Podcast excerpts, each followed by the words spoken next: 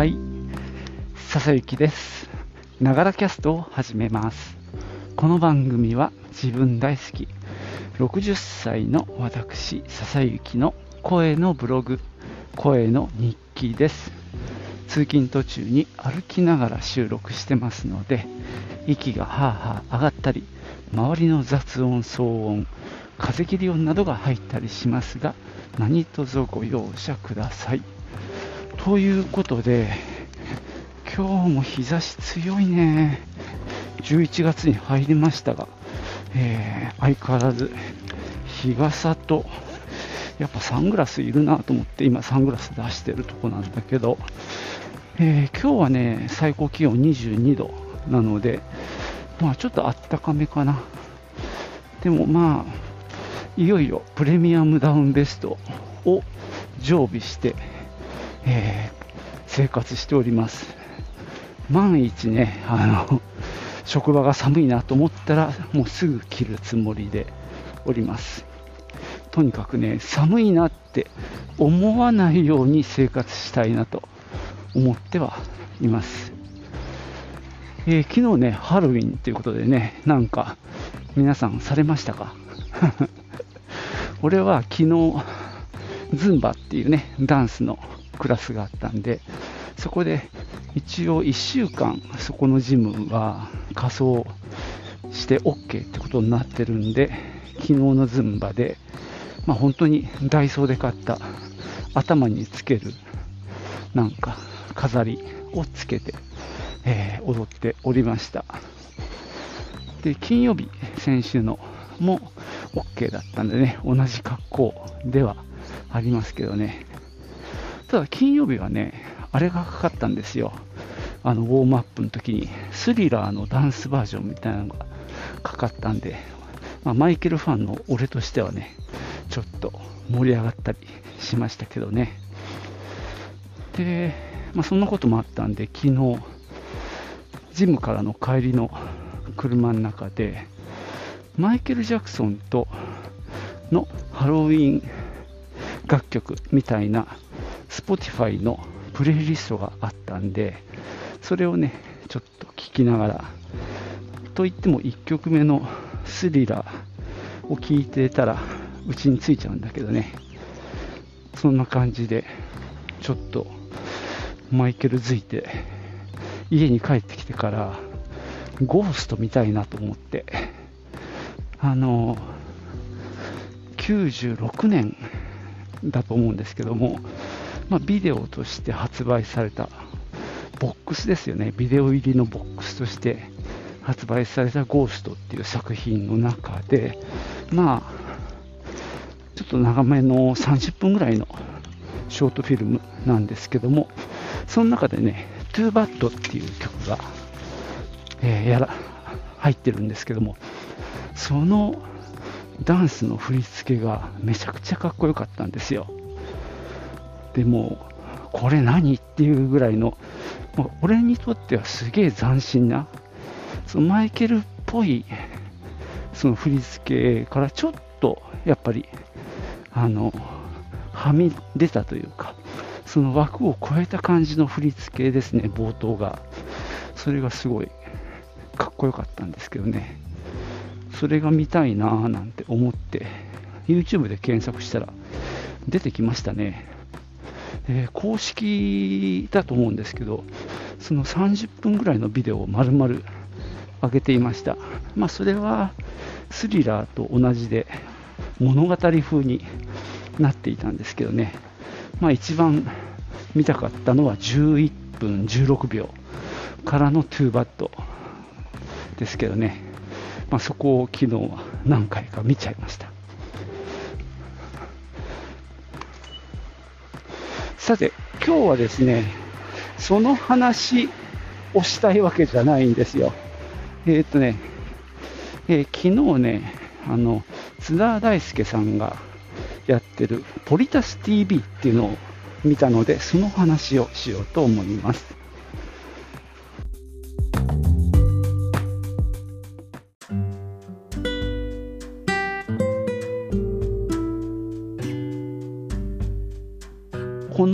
ポリタス TV っていう番組、YouTube でね、解説されているようで、僕も実はね、よくは知らないんで、ちょっと、あのー、間違ってるかもしれないんですけどね、ご容赦ください。えー、っとね、Twitter をフォローしている関係で、時々、あまあ、津田さんのですね、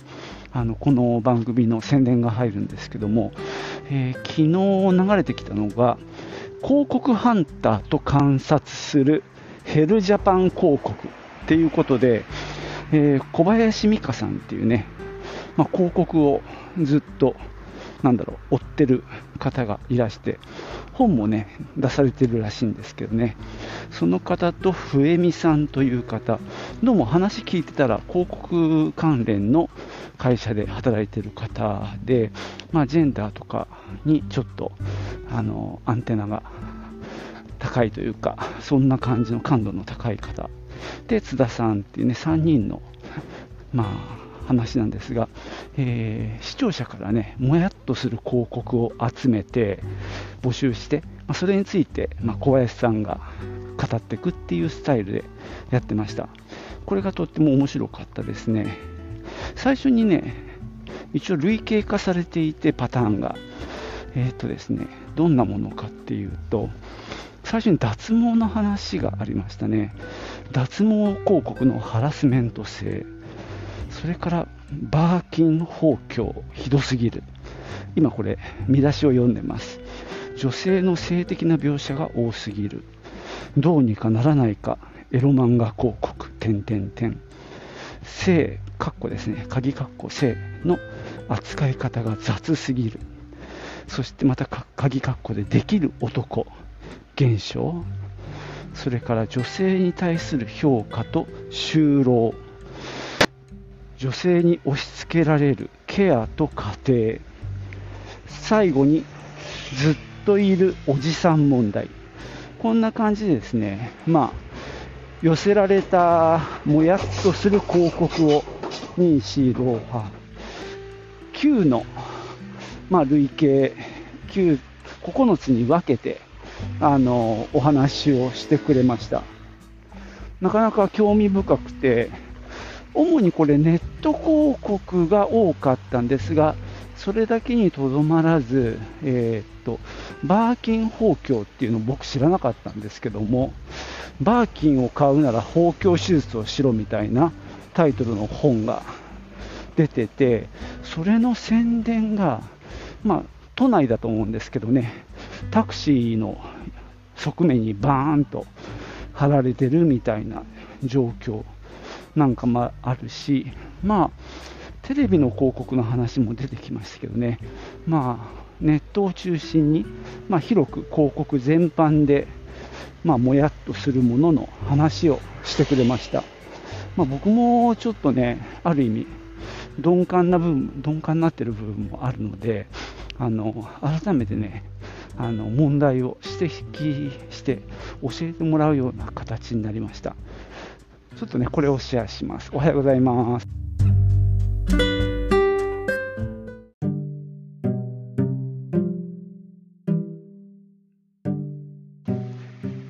じゃあここからはねもう少し詳しく見ていこうと思います。えー、っとまず最初ですね。脱毛広告っていうのがどうもハラスメント性があるんじゃないかっていう、まあ、いろんな意見が視聴者から寄せられたっていうことですね。でまあその実際の例をスライドで見せてくれたんですけどもやっぱここにあるのはその、まあ、男性から見られた時の評価っていうのをすごく気にするというかまあ、例えば男性と女性が並んだ写真並んだというか女性がドーンとメインでいるんだけどその隣に男性が肩越しに振り返って女性を見ているような写真でその肌確かにいいと思うってこれまあ男性目線のあのセリフだと思うんですけどそこに医療脱毛の CM が書いてあります。あと、まあ、漫画仕立てのものも多いようで、まあ、脱毛しないとモテないとか、仲間外れにされるとか、就活面接に失敗するなんて漫画もありますね。まあ結局この辺がそのコンプレックスをまあ引き金にしてそこを煽って、えー、脱毛に向かわせるっていうことになるんですけどもそれがやはりなんだろう異性の目っていうのをすごく気にしてるっていうあたりがまあ気になるっていう感じの意見でしたね。まあこれがですね今さらに俺の知らない世界だったんですけども低年齢化してるっていう指摘もありましたあのー、母親と娘っていう設定で2人並んでエビレっていうところかな。キッズダスモの宣伝ですね。これ親がまあ、そういったものを子供にまあさせるというかそういうのがまあ当たり前っていうと変なんだけどそういうものなんだっていうような刷り込みですよね。まあ、この辺りがそういったものを子供に、まあ、させることがむしろ正義なんだというかあの気をつけてる親なんだみたいなそういった視点の広告があるようですね。で丁寧化っていう中では、えっとそのエビレっていうのがどうも TBC がやってるのかな？7歳からのキッズ脱毛なんていう CM とか。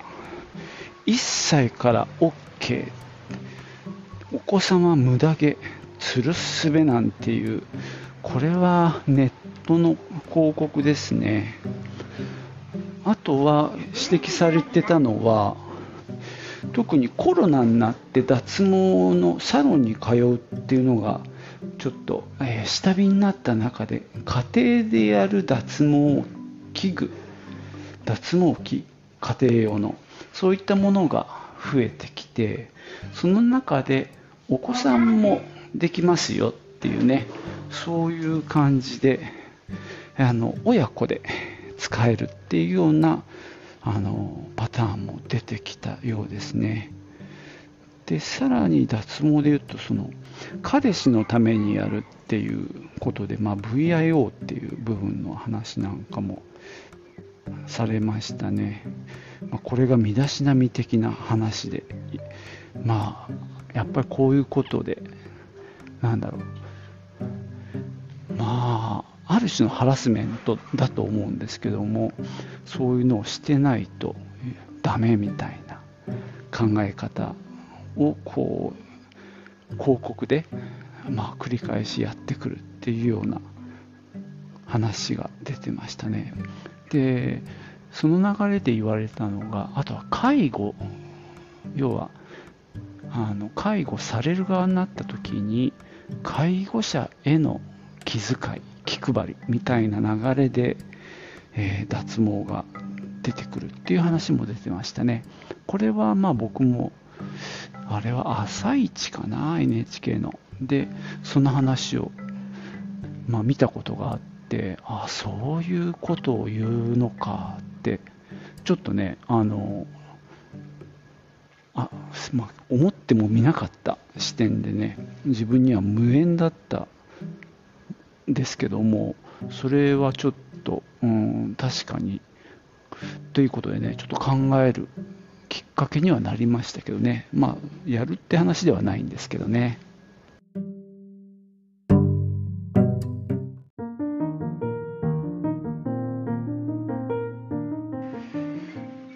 えー、バーキン法教のね話が、えー、出ましたけども、まあ、かなり、まあ、この視聴者からの意見もかなりいろいろ出てましたね。ある意味、こういう発言って、まあ、例えばかつてはネットの中でそれも割と閉ざされた場所で言われてたぐらいの結構えげつない発言だと思うんですけども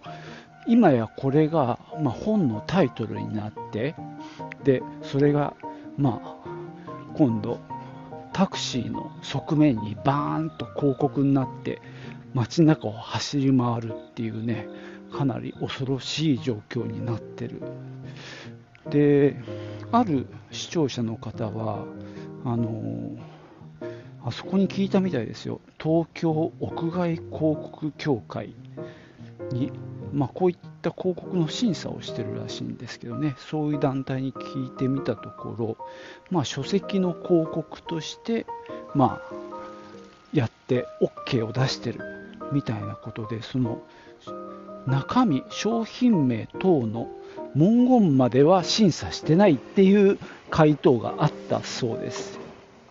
まあなかなか恐ろしいですよね。だからとんでもない署名の書籍があったとしてそれを広告としてあの貼り付けても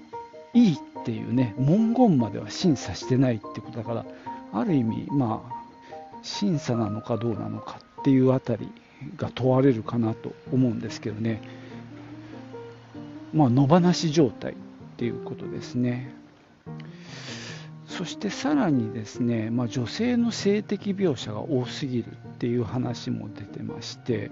これはね AI モデルっていう話文脈の中で出てきてるらしいんですけども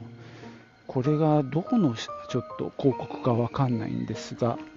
えー、19歳イメージガール21歳 CA23 歳秘書っていう3人の、まあ、水着姿ビキニのが3人並んでるっていうような画像ですねこれが AI で作成されたものですねまあこの露出度の高い感じとかを、まあ、広告として見せられるっていうあたりはかなりしかも、ね、この職業もかなり偏ってますよね。まあ、とにかくそういう女性を性的な対象として、まあ、扱っているようなものが広告に出てるということですね。まあ、あと、これ俺知らないんだけど、バニラという、なんだろうね、広告トラックが平日昼間に爆音で CM ソング流して走ってる。これね、実はうちのこの職場でも一時期よくありましたね。そういう、なんだろう、女性の働き口みたいな感じで、あの、軽トラ、まあ、軽のワゴンにそういったラッピングして走ってるっていうのもあったりしてまあかなり迷惑だなって思いましたけどねそういったものですねあとは、えー、美少女ゲームの広告らしき際どいファッションの、まあ、画像だとか、まあ、あとはお寺ですね。お寺とかで自治体の広告がアニメ系のイラストで、まあ、お約束の少女ミニみたいなの、まあ、極端に女性の胸を大きくしたイラストみたいなものが、なんだろう、要は普通の生活してるところにまで溢れ出してきてるっていう状況ですよね。まあ、確かにこれは僕も感じますけどね。まあ僕は特にテレビアニメをね見ることが多いんですけど、まあその手のものって本当に多くて、そうじゃないものが本当少なくなってる気がしますね。もうとにかく巨乳の女の子が出てくるみたいなアニメは。で、まあまあこの作品いいなと思ってても、そういうキャラが出てきちゃうみたいなところで、どうもそういう性的なものをね、出してくるっていう、まあこれは広告じゃないですけどね。で、そこで出てきたのが秋葉原の駅の広告なんかであれですねそのゲーム系の広告だったりするとかなりあれですねやっぱりちょっと女性のそういう胸を強調したような絵が出てきたりあるいはこれすごかったな北海道羽幌町の観光で観光バスで萌えっ子キャラクターのラッピングバスっていうのでそのこれは自治体のやっぱりキャラクターですね。13歳の中学生。離島に住む浜っ子でみたいな。プロフィールが書いてあります。一番最後の結びがえー、っと太ももむっちりな健康有料児ですって書いてありますけどね。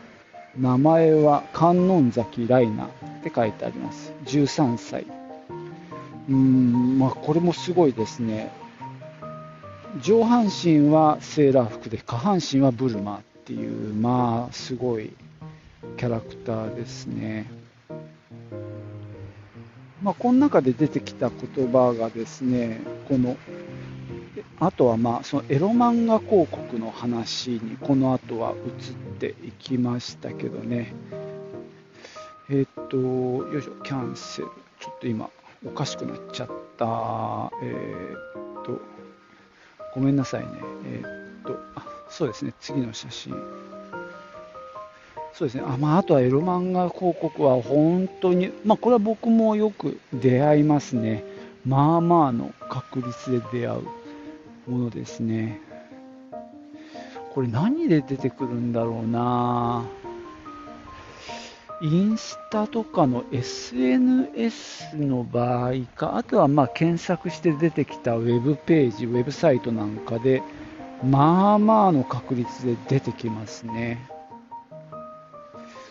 で、まあこれは僕が男性っていう、まあその属性を持ってるから、それ系が出てきますけど、女性は女性でどうも出てくるみたいですね。えー、レディコム、レディコミ系シス女性向けの広告のパターンなんていうのも例として出てますね。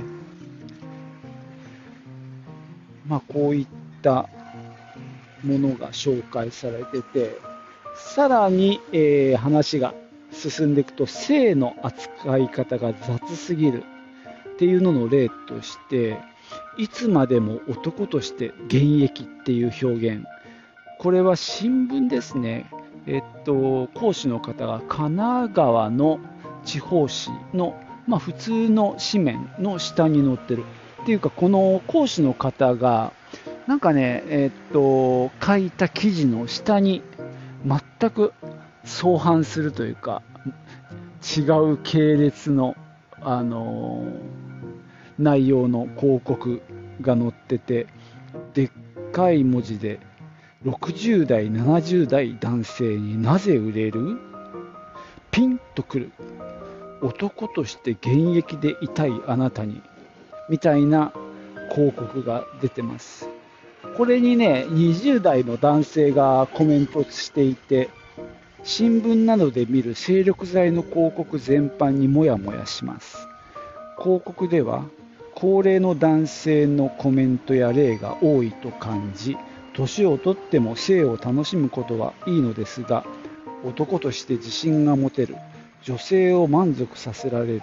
〇〇歳下の彼女ができたなどの文言にもやもやしますみたいなコメントがついててまあ確かに多いですよね。まあ俺がそういう年齢だからっていうのもあるとは思いますけどね。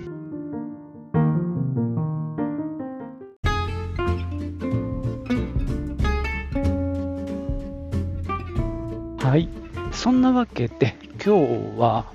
えー、津田大介さんがやっているポリタス TV という番組の中で、えー、もう今日配信終わっちゃうんでね、もう聞けなくて、もう聞けないと思うんですが、皆さんは、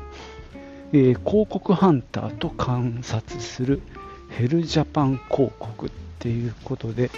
主にジェンダーの観点から見た、まあ、広告のありようみたいなものをあのお話、まあ、その、まあ、YouTube を見てのお話をしています。あとね、もう少しだけ続きを話して終わりにしようと思うんですが、次に話が出たのは、そのできる男現象みたいなやつで、えー、っと、これは広告じゃないんですけど、選挙のポスターで、えー、ある男性が柔道の道着を着て、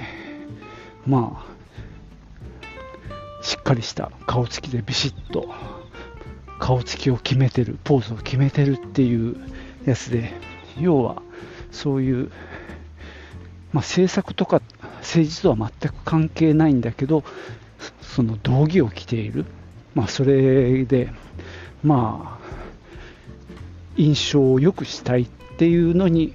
まあ、そういった、まあ、剣道っていうコスチュームが使われているっていう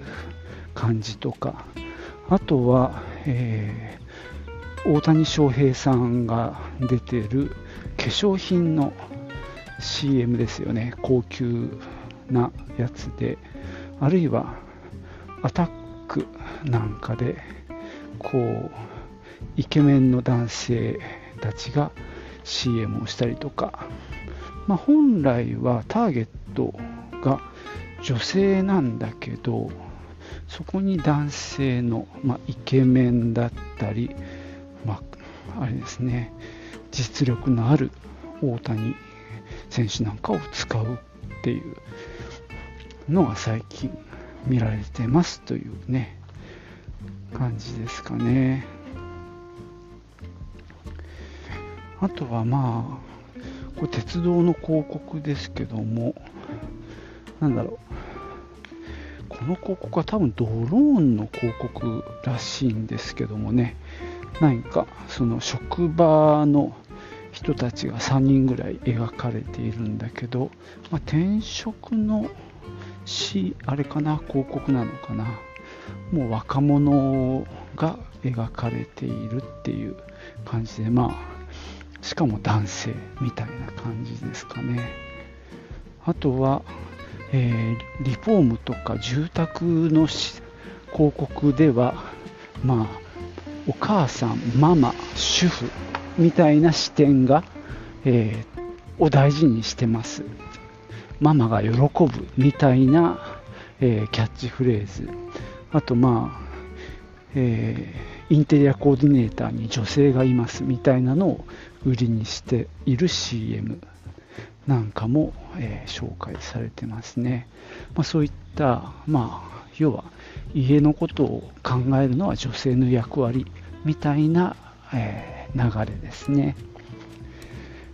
あとは、そうですね、秋田美人なんていうポスターとかね、うん、あと、あれだな、女性の転職の広告に、えー、ムーミンのミーって言いますよね。ミーがあの使われているなんか女の転職っていうテーマなんだけどミーがバンと出ている広告とかねあとこれは何だろうな名詞を整理するうんとアプリかサービスの中で女性が、えー、と管理職っていうところでえー、ちょっと驚かれるっていうような流れの広告が紹介されててでしかもその最さそれだけでもちょっといまいちなんですが最後にその女性が管理職である。それをサポートしているのがうちのサービスですっていうね。あのこのサービスがなければダメなのかっていうあたりのね疑問も当然出てきますけどね。まあそんな広告の話があったり。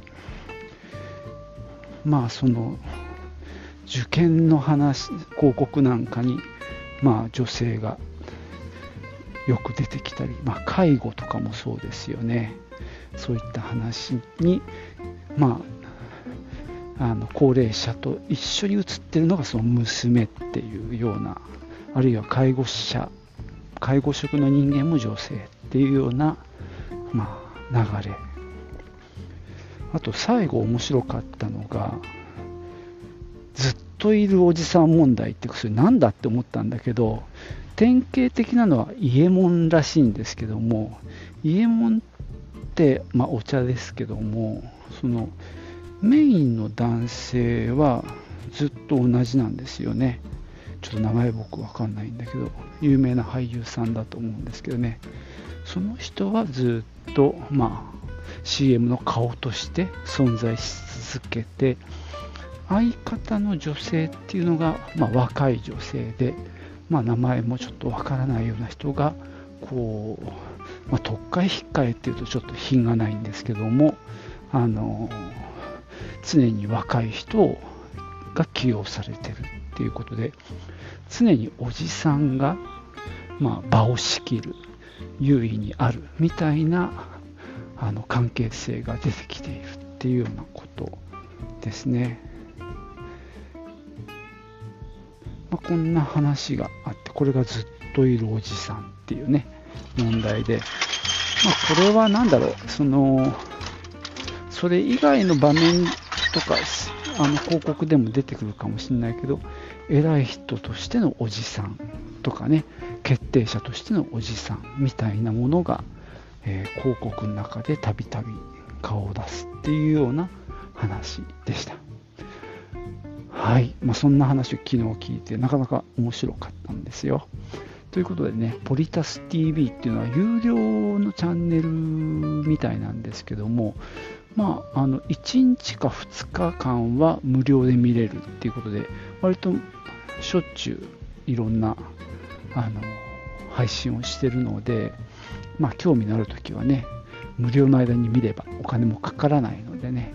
あの僕もちょっとね、時々チェックしようなんて思っております。じゃあ今日はここまでです。最後までお聴きいただきましてありがとうございました。じゃあまたね。チュース。thank you